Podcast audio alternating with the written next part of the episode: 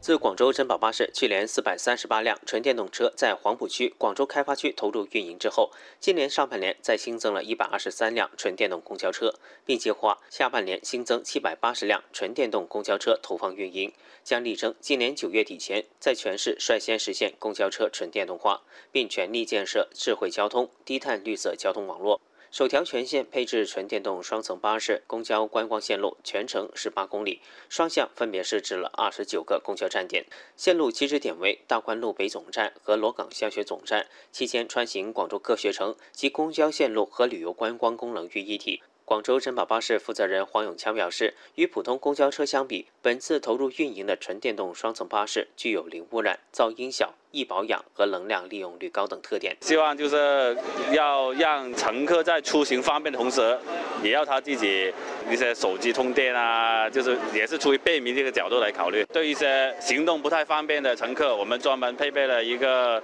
可以推拉的一个踏板啊，让乘客如果要推着轮椅上去的话，也很方便的可以推上去。